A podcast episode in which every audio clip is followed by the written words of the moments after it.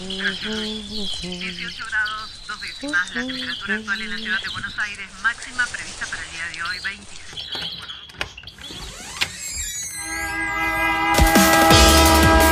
No tenemos agua, se nos corta la luz, no vivimos dignamente. La ciudad, ninguna respuesta. Hubo una convocatoria. de trabajadores desocupados.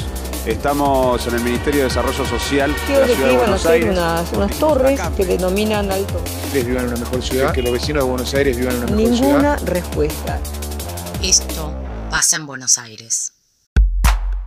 Interrupción voluntaria del embarazo. Aborto. Aborto legal. Seguro, gratuito.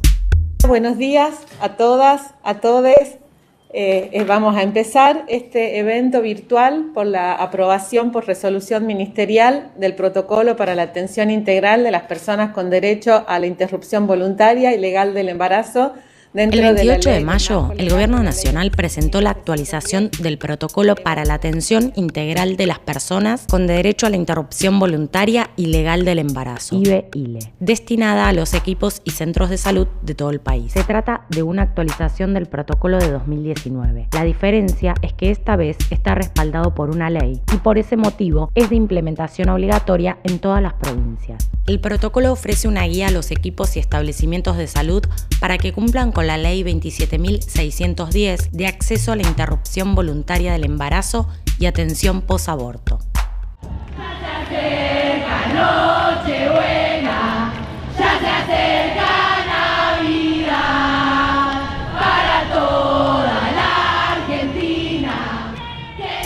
¿Qué sucedió con la demanda a partir de la reglamentación de la ley? Si bien es muy pronto para tener números finales, los profesionales de la salud ya notan algunos cambios en quienes hacen las consultas y en cómo acceden a ella. Así lo explica Viviana Masur, médica generalista y parte de la Coordinación de Salud Sexual, SIDA e ITS de la Ciudad de Buenos Aires.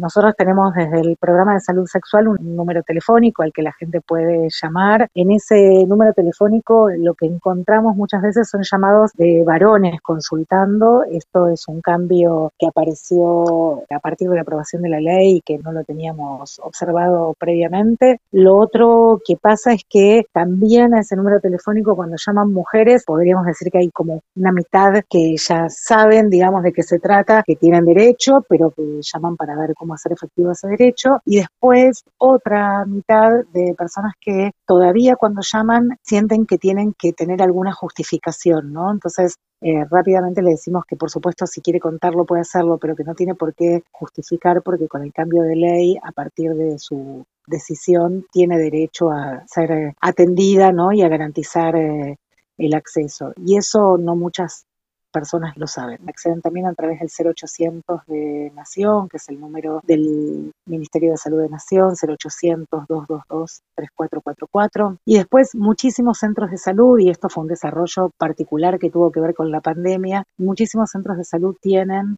páginas de internet o algunas redes, ¿no? A través de Instagram que publican cómo es el acceso a IBE o ILE los días eh, que hay atención, cómo se dan los turnos, etcétera, etcétera. Bueno, y después las personas que van directamente a los efectores de salud, ya sea centros de salud u hospitales, ¿no? Esas son las formas en las que comúnmente acceden. Ahora, por lo que vemos, el 50% aproximadamente viene acompañada de alguna amiga o, al, o referenciada por alguna amiga, alguna vecina, también está la, red de profesionales por el derecho a decidir y las socorristas en red, que también son organizaciones de la sociedad civil que también actúan referenciando a las personas a, bueno, a los centros de salud que saben que hay acceso.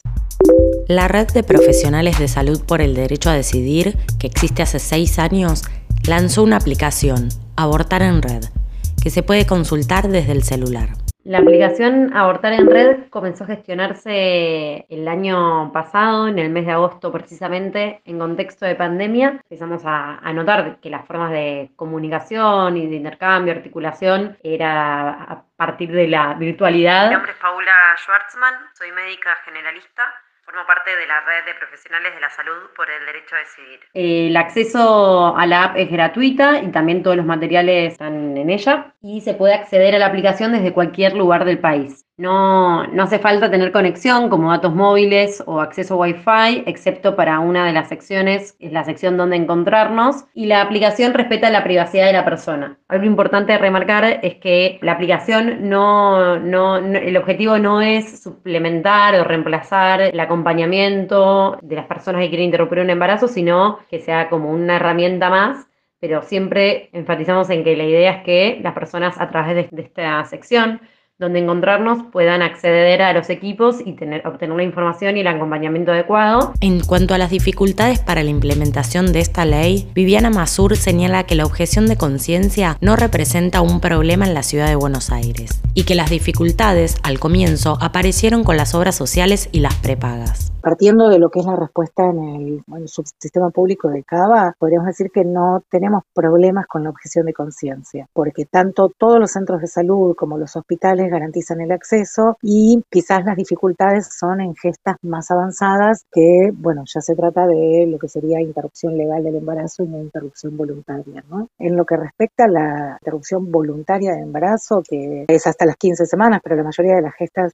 son con gestas muy, muy precoces, la verdad es que no tenemos problema en el acceso en ese sentido. Sí, quizás aparece mm, algo nuevo en relación a la ley, que es el rol de las obras sociales y las prepagas, ¿no? Que podríamos decir que hasta ahora, con la interrupción legal del embarazo, muchas venían haciéndose las distraídas, digamos, este, mirando para el costado, y que a partir de la implementación de la ley, que tiene una claridad absoluta en relación a la obligación de los prepagos y las obras sociales para dar respuesta, bueno, la verdad es que al principio costó un poco y la verdad es que, a ver, podría decir que para nuestra sorpresa, muchas de las obras sociales y prepagas se hicieron cargo de lo que se tenían que hacer cargo. Y, empezaron a dar respuesta, costó organizarlo, costó que las usuarias entiendan a, a través de quién tienen que consultar, cómo es el acceso, pero en ese sentido intentamos ayudar, articular y la verdad es que al día de hoy podemos decir que la mayoría de las prepagas y muchas obras sociales empezaron a dar acceso y eso es un cambio sumamente importante.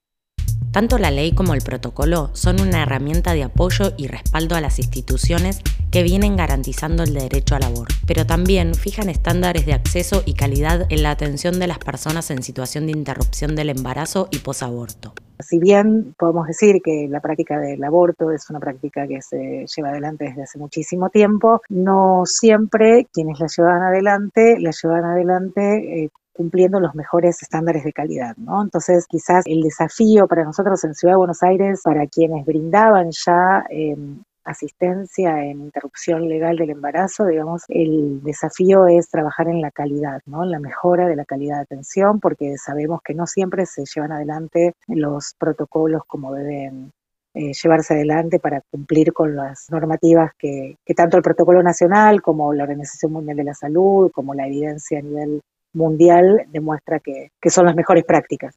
La aprobación de la Ley 27.610, conquista de la lucha de años del feminismo, garantiza el acceso a la interrupción voluntaria y legal del embarazo. Para su cumplimiento es necesario seguir difundiendo la ley y su protocolo de aplicación. Ah.